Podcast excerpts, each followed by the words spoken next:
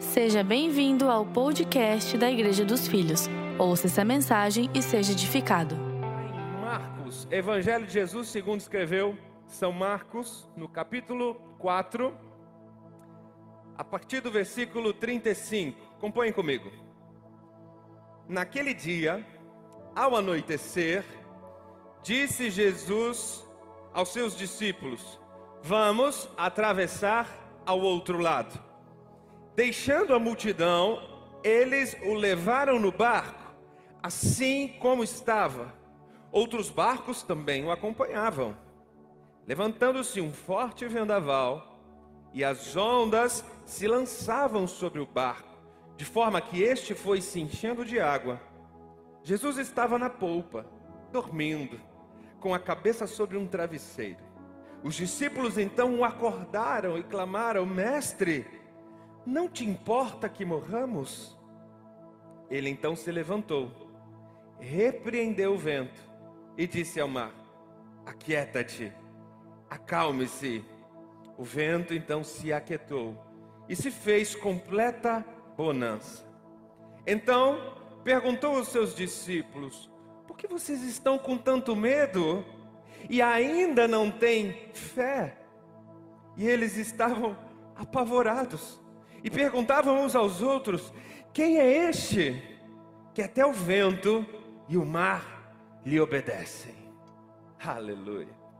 Este é um clássico texto das Escrituras que nós vamos aprender, meditar, e na realidade é um texto que se associa diretamente ao tempo que nós estávamos, estamos passando, desde quatro, cinco meses atrás, neste ciclo que nós entramos nessa tempestade, que para alguns, para alguns é um vento forte, para outros é a pior tempestade que já passou na vida. E nós estamos todos nos adequando a esse momento, por mais que o Senhor ministre ao nosso coração, nós temos sempre que entender e aprender e muitas vezes é difícil controlarmos a ansiedade. Eu fico imaginando quantas vezes você já se perguntou: quando é que esse tempo vai acabar? Quando é que tudo vai voltar ao normal? A falta de resposta a essas perguntas muitas vezes nos deixa com o coração ansioso. A falta de resposta muitas vezes te deixa um pouco sem saber aonde vai, sem saber quem ouvir, sem saber qual decisão tomar. Mas hoje, o Espírito Santo de Deus escolheu esse dia para dar uma resposta ao seu coração, para dar uma direção para a sua vida, para falar diretamente a dúvida, ao questionamento que você tem no seu interior. Se você crê, declare um amém. Se você crê, declare aqui embaixo no chat, escreva aqui eu creio, pastor, eu creio que hoje é o dia. Perceba que o Senhor Jesus estava com seus discípulos naquele momento, antes da tempestade, e ele estava indo para Gadara. Acredito que todos que estão aqui ouvindo lembram da história do endemoniado gadarense.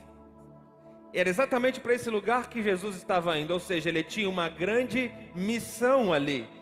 A missão que ele tinha era de libertar não apenas um homem que estava endemoniado, porque nós sabemos que esse gadarense depois ele se tornou um missionário. Ele declarou o evangelho para aquela cidade, para aquela localidade. Então Jesus tinha aqui uma grande missão. Ele convoca os seus discípulos, ele chama todos, ele diz assim: "Vamos atravessar do outro lado". É isso que nós lemos no versículo 35. Jesus declarou: "Vamos chegar sim do outro lado". E remetendo ah, essa história, o momento que nós estamos vivendo, nós estamos todos nos perguntando quando de fato vamos chegar ao outro lado. Quando que de fato a gente vai ter um novo destino, um novo horizonte? Quando que de fato nós vamos atravessar e chegar a um novo lugar? Ao novo normal, como dizem? E eu convoco e invoco aqui a palavra de Jesus antes de começar a travessia, preste atenção no que eu estou dizendo. Antes da travessia começar, Jesus declarou: Nós vamos chegar ao outro lado.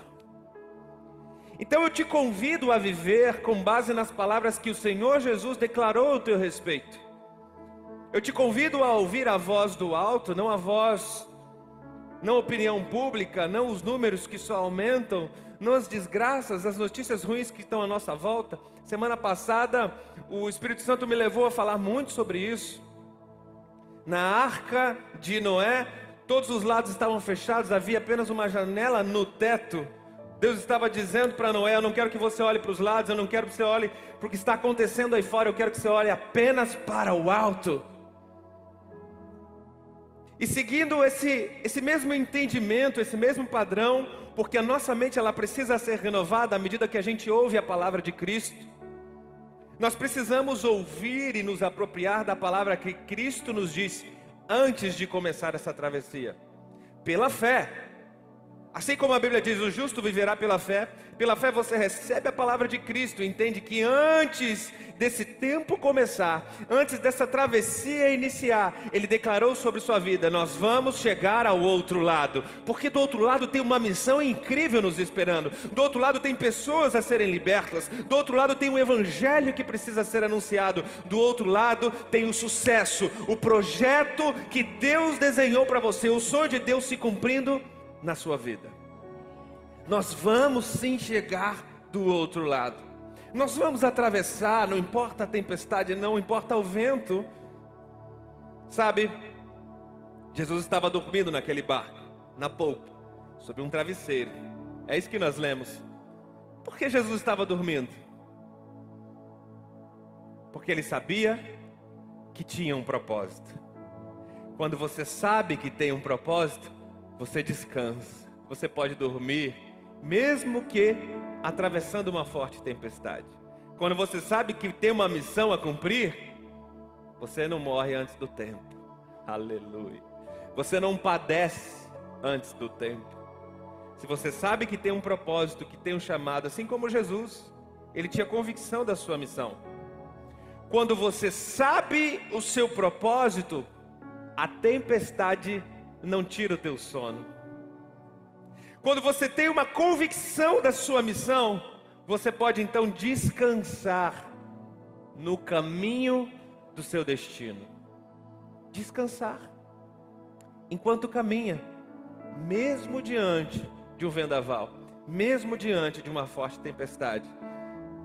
Talvez se hoje, em meio a todo esse tempo, você está um pouco confuso com relação ao seu propósito, eu lhe convido a dar ouvidos à voz do Espírito Santo de Deus. O Espírito Santo ele não quer esconder o propósito que ele tem ao teu respeito. O maior interessado em revelar o seu propósito é Deus.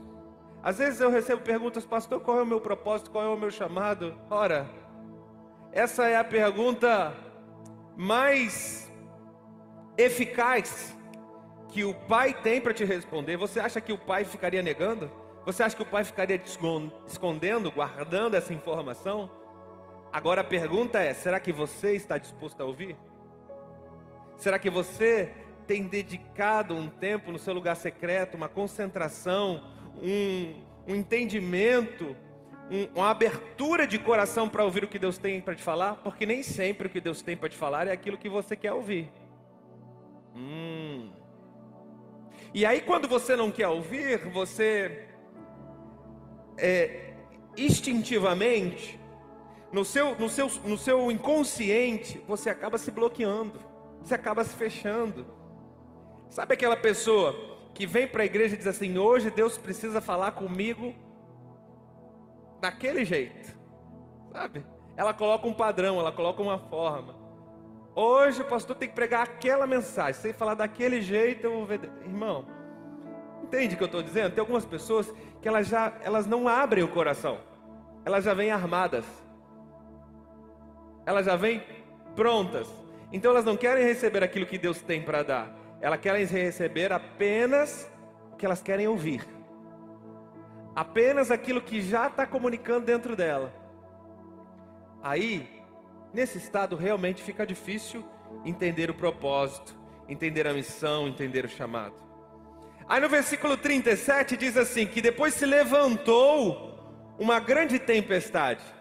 Jesus foi com seus discípulos nos barcos, tinham outros barcos o acompanhando, não era apenas ele e seus discípulos, mas então sobreveio uma grande tempestade. De repente, ninguém esperava por essa. Deixa eu te perguntar, na virada do ano 2019 para 2020, alguém esperava por essa?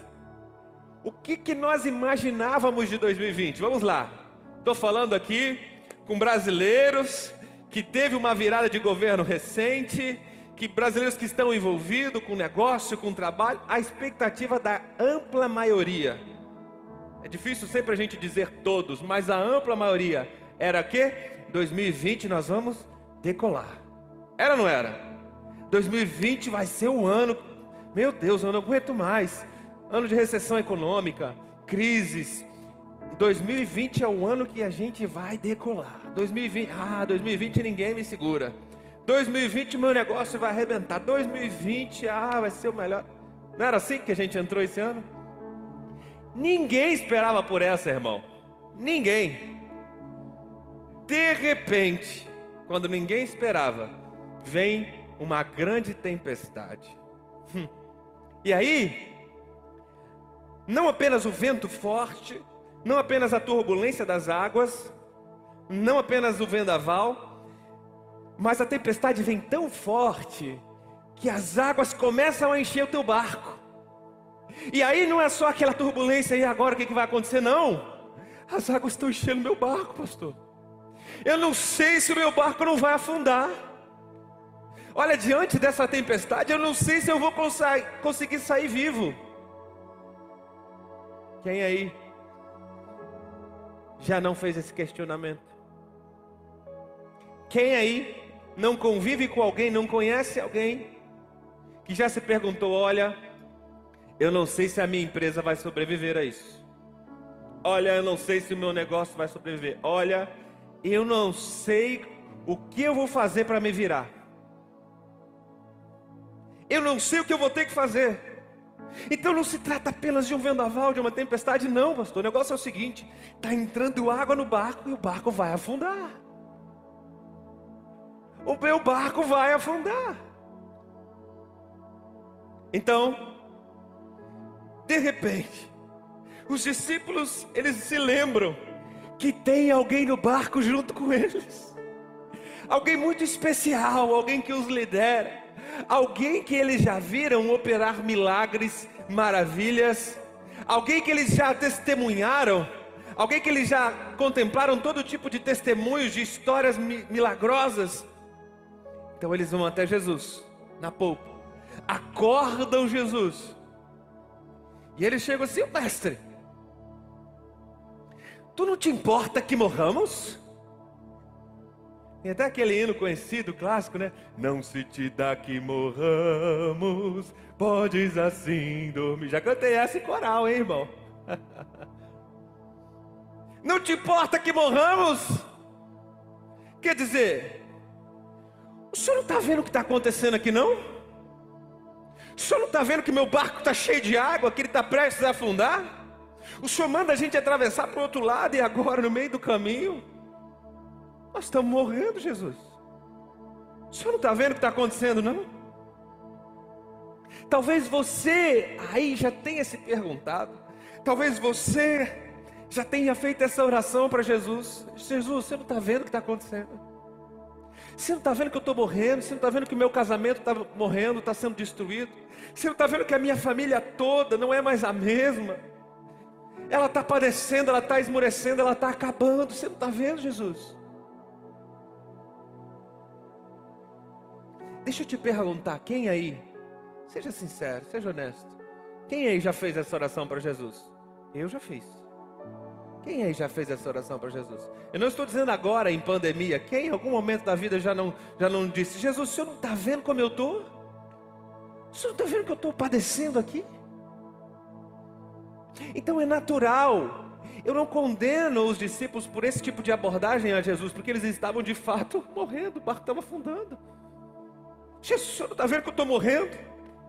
Não está vendo como está a minha situação? É a resposta de Jesus nesse tempo, é a resposta de que ele realmente se importa com você. Ele acorda, ele se levanta, aleluia. Em seu favor, ele desperta do seu descanso, acalma o vento, aquieta-te mar, para a tempestade.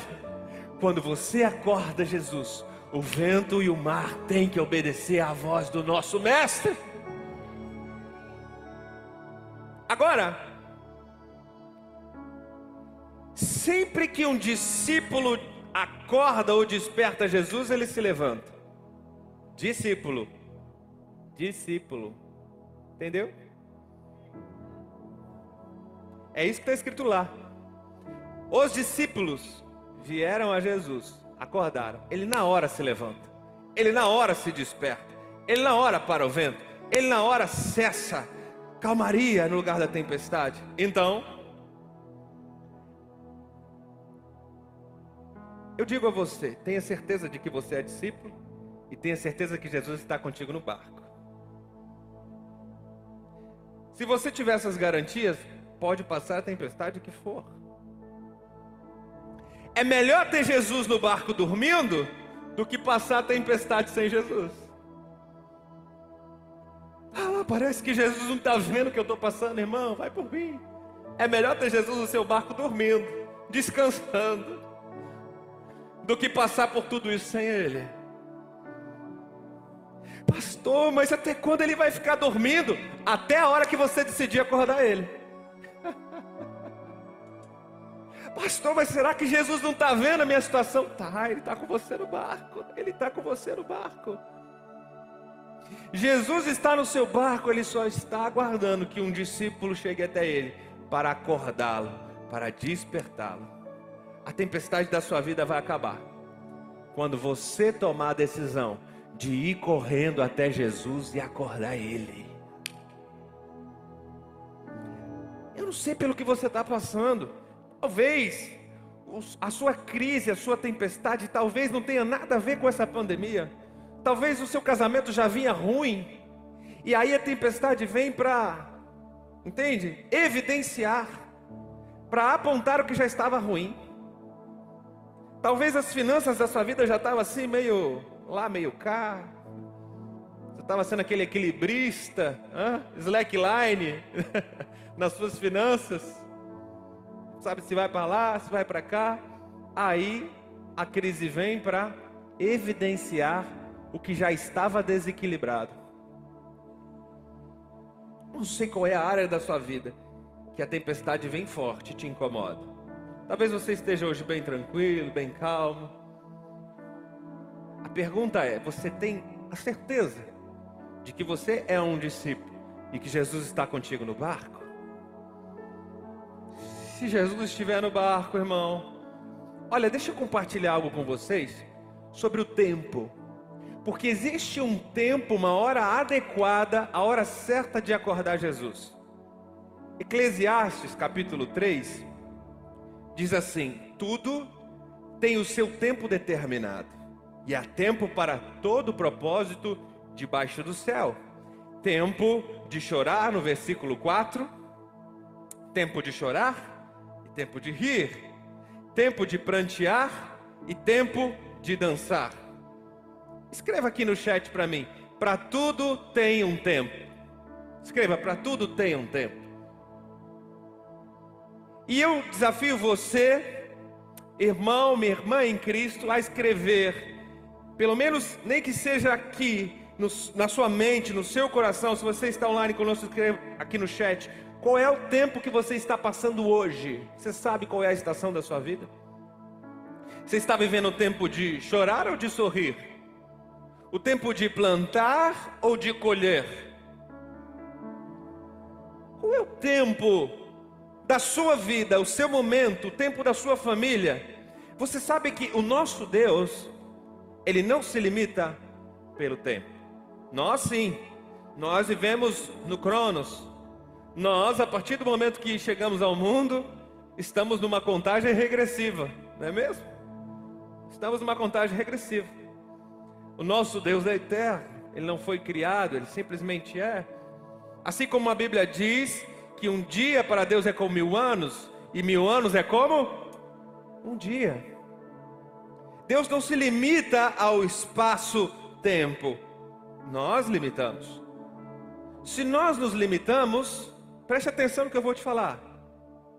Se você se limita pelo tempo, é você que tem o poder de fazer esse tempo parar.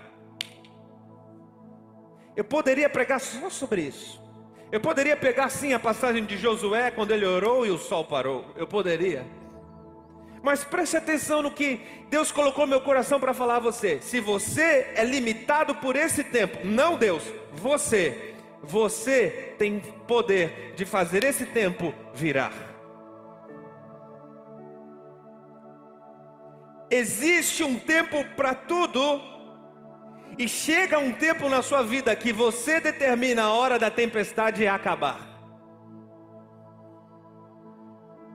Eu vou te contar a experiência que eu tive recentemente, e eu encontro base bíblica para dizer isso. Eu estava no, recentemente, há poucos dias atrás, vivendo uma tribulação no meu interior com relação às minhas emoções, e eu não tenho medo de ser vulnerável e falar isso para vocês. Aliás, você sabe que pastor não é super-homem. Você sabe que nós padecemos as mesmas necessidades que vocês. E por algum momento, em alguns dias atrás, eu me vivi numa turbulência de emoções e sentimentos. Estava triste alguns dias, angustiado, muito angustiado. Eu falei, meu Deus, até quando eu vou viver assim? E o Espírito Santo me respondeu no quarto secreto. Ele disse: Até o dia que você decidir acordar.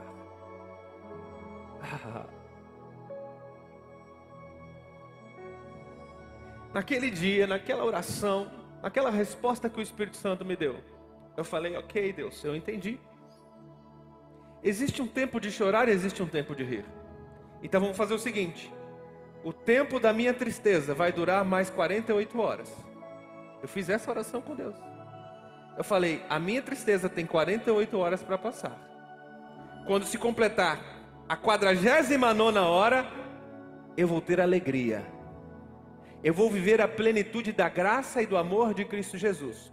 O tempo de chorar vai acabar em 48 horas, e a partir dali eu vou viver o tempo de sorrir. O tempo de viver a plenitude que Deus tem para mim eu fiz essa oração.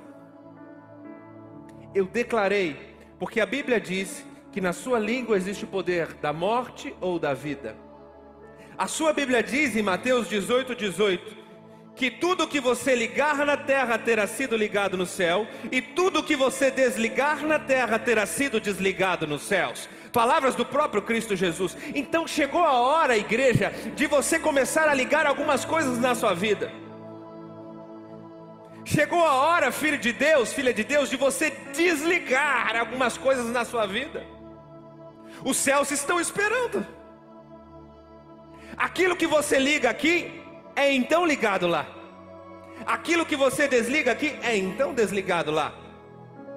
Você que está sujeito ao tempo Cronos, precisa declarar, porque Deus deu poder na sua língua e pela fé. Nós vivemos pela fé. Não é aquilo que você vê, não é aquilo que você sente, não é aquilo que você consegue mensurar, mas é pela fé. Você pode declarar e colocar um prazo final à sua crise. Pela fé, Deus te deu poder, a autoridade de liberar. E quando você libera na terra, o mundo espiritual, a eternidade, os céus começam a se mobilizar na fé do Filho de Deus. Nós não nos movemos por vista, não, nós nos movemos pela fé.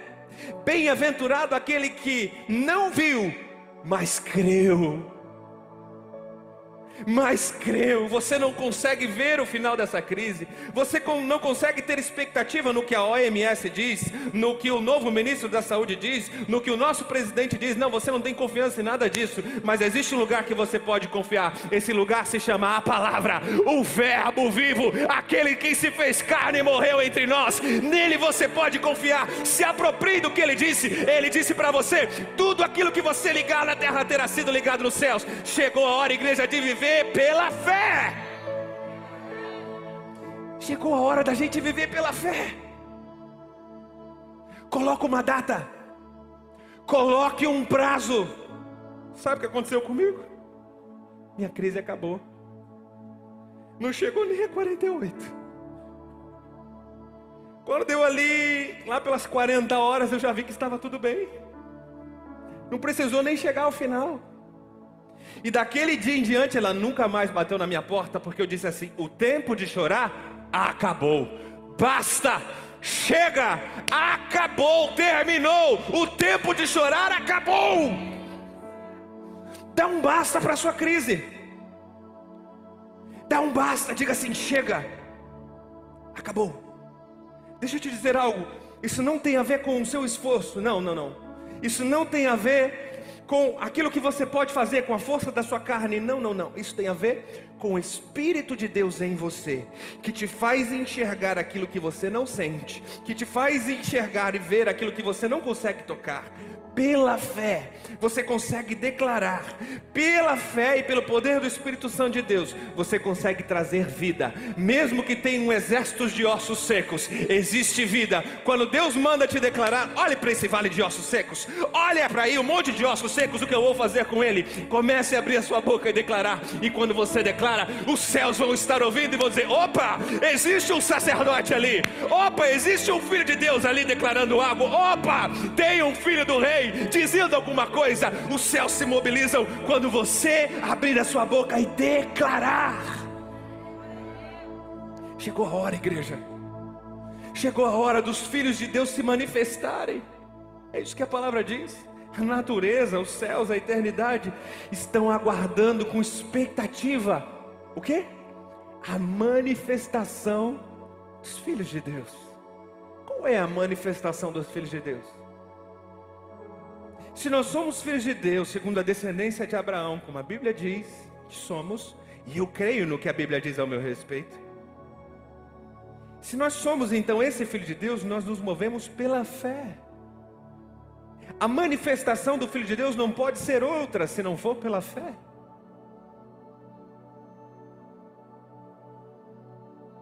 A natureza, a criação, os céus, a eternidade aguardam com expectativa a manifestação dos filhos de Deus. Chegou a hora, igreja. Chegou a hora de você determinar o tempo final da sua crise. Chegou a hora. Para tudo tem um tempo, para tudo tem uma estação, e você, você é senhor da sua vida, totalmente responsável. Você é responsável pelo seu tempo, você é responsável pelo seu talento, você é responsável pelo seu tesouro. Você é responsável, os três T's. Os três T's. Escreve aqui no chat. Os três T's. T no plural. Os três T's da sua vida que você é totalmente responsável. Escreva aqui no chat. Primeiro, tempo. Segundo, talento. Terceiro, tesouro. Você é responsável pelo seu tempo. Ninguém pode dominar o seu tempo, só você. Ninguém tem controle das suas horas, só você. Ninguém. Só você. E não importa onde você esteja, se você está me assistindo aqui presencialmente, online, se você está na cama, no hospital, não importa onde você esteja, você é senhor do seu tempo. Você sabe o que vai fazer com o seu tempo. Você é senhor do seu talento. Aquilo que Deus colocou na sua vida, seu chamado, seu propósito, Ele colocou para você é administrar. Não é assim que a palavra diz, que as parábolas nos ensinam? Você é mordomo, administrador do que Deus te deu senhor do seu talento e você é senhor do seu tesouro, as finanças, os recursos que Deus tem te dado para administrar, para ser mordomo. Você dirige, você controla, você diz para onde vai. Então chegou a hora de ser autorresponsável, dar um basta a esse tempo. Chegou a hora de você determinar. Agora se finda uma estação e começa a determinar da estação. Chegou a hora de você ter clareza, discernimento do Espírito que Paulo diz assim aos Coríntios: aquele que é espiritual. Tem algum espiritual aqui? Amém? Tem algum espiritual aqui na transmissão online? Amém? Paulo diz assim: você que é espiritual, discerne tudo muito bem. Nós somos espirituais, temos o Espírito Santo de Deus em nós. Então, você deve discernir tudo muito bem. Discerna. É o primeiro conselho que eu te dou. Qual é a estação que você está vivendo? Pelo Espírito Santo discerna. Ah, pastor, eu sinto que eu estou vivendo a estação agora de plantar. Eu sinto que eu tenho que plantar. E daqui eu te... não sei qual é a sua estação. Talvez você esteja dizendo assim: "Ah, pastor, nesse momento está difícil, eu estou numa estação de choro". Mas a Bíblia diz assim: "O choro dura uma tem fim para o choro acabar". Quanto tempo vai durar a sua noite? Hã? Quanto tempo vai durar a sua noite? Coloca um prazo, coloca uma data final para ela. Porque de manhã cedo, ah, de manhã cedo, a alegria vem pela manhã.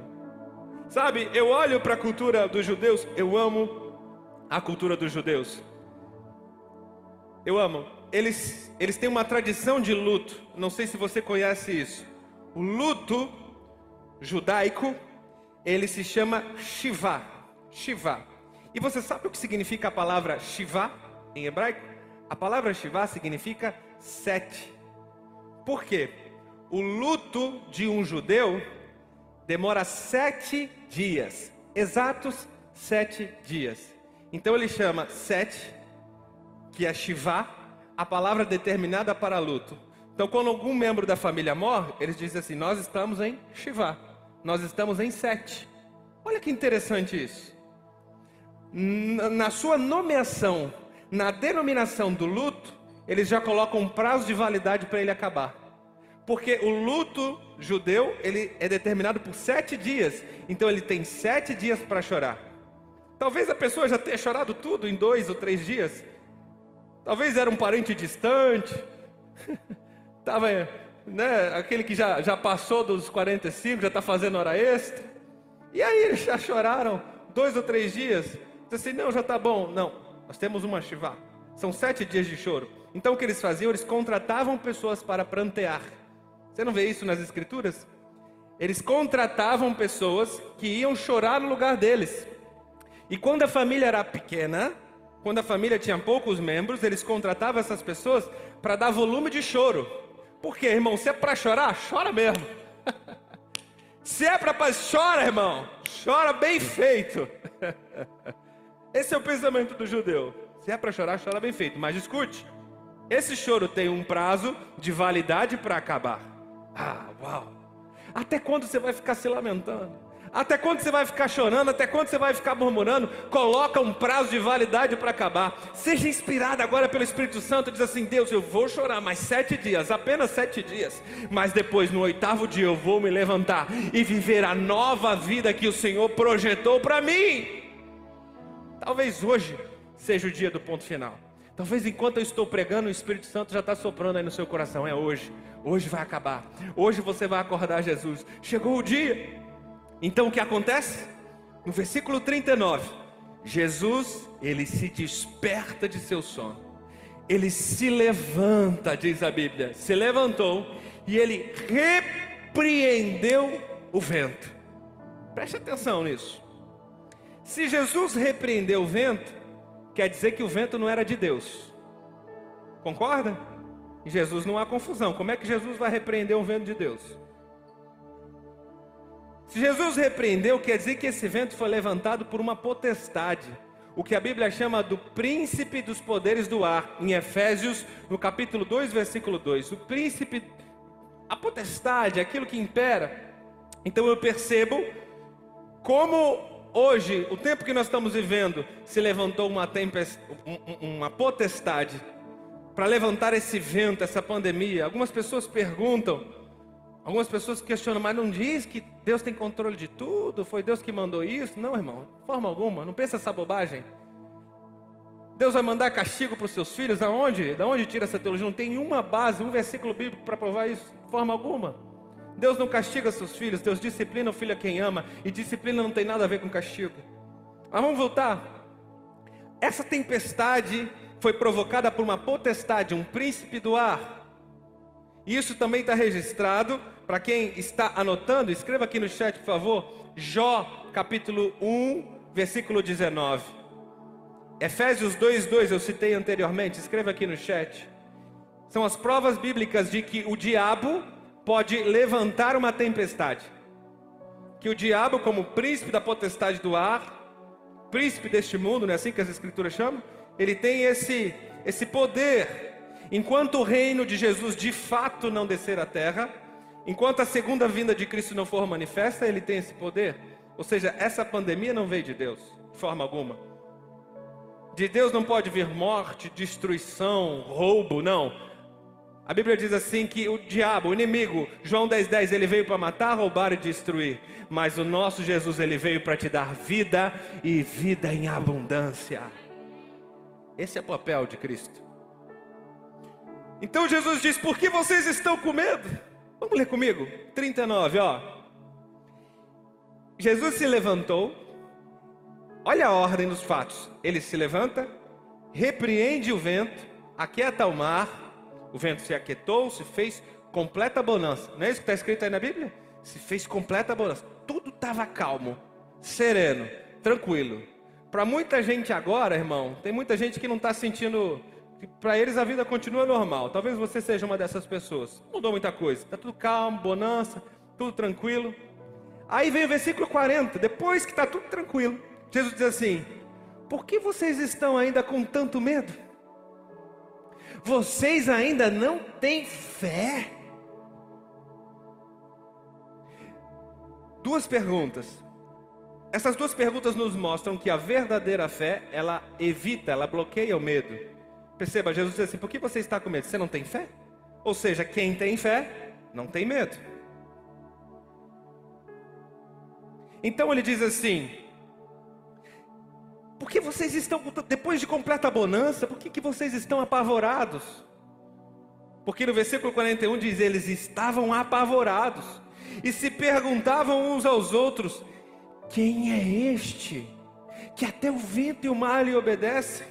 Agora, os discípulos eles não estavam mais com medo da tempestade, eles estavam apavorados com Jesus. Você entendeu o que aconteceu aqui? Já havia completa bonança. E por que, que no 41 eles ainda estavam apavorados? Porque eles estavam com medo de Jesus.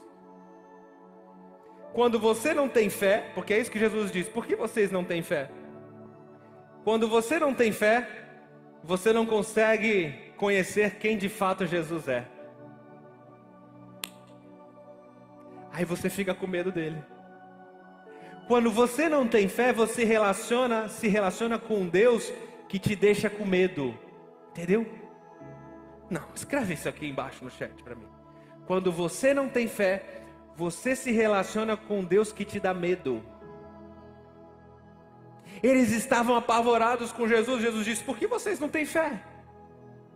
Por quê? A fé em Cristo Jesus faz a gente conhecer quem Ele verdadeiramente é. Em Cristo não há medo. Em Cristo há o verdadeiro amor. E o verdadeiro amor faz o quê?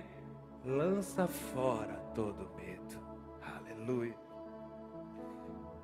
Quando algo surpreendente acontece com você e Cristo manda parar a tempestade, você entende que tudo está cooperando para o seu bem.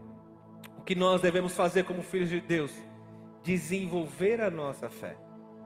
Se por acaso você está com medo olhando para tudo isso, não, não, não desenvolva a sua fé.